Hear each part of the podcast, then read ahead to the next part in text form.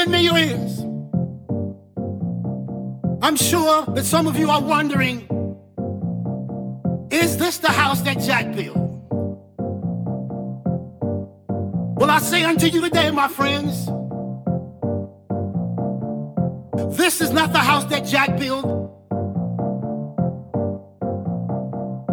This is the house that we all built.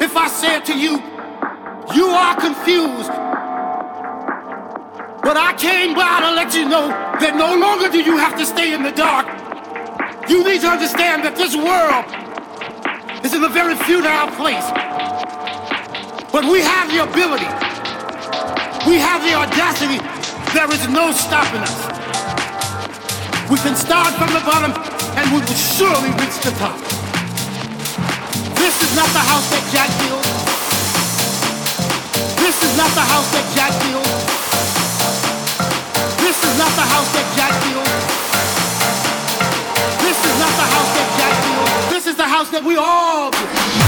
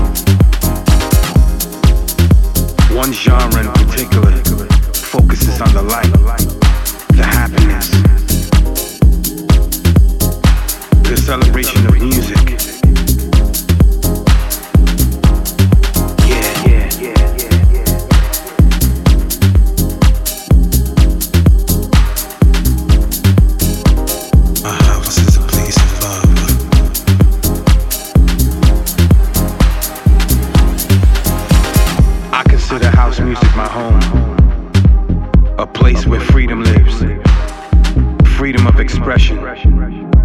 Free to be who I wanna be with no judgments, no discrimination. A place to celebrate everything, everything I am, everything I stand for, everything I represent. Yeah, and when you come into my house, make sure you leave my house with only one thing. And this one thing is L O V E. Love. Love. Right here. Yeah.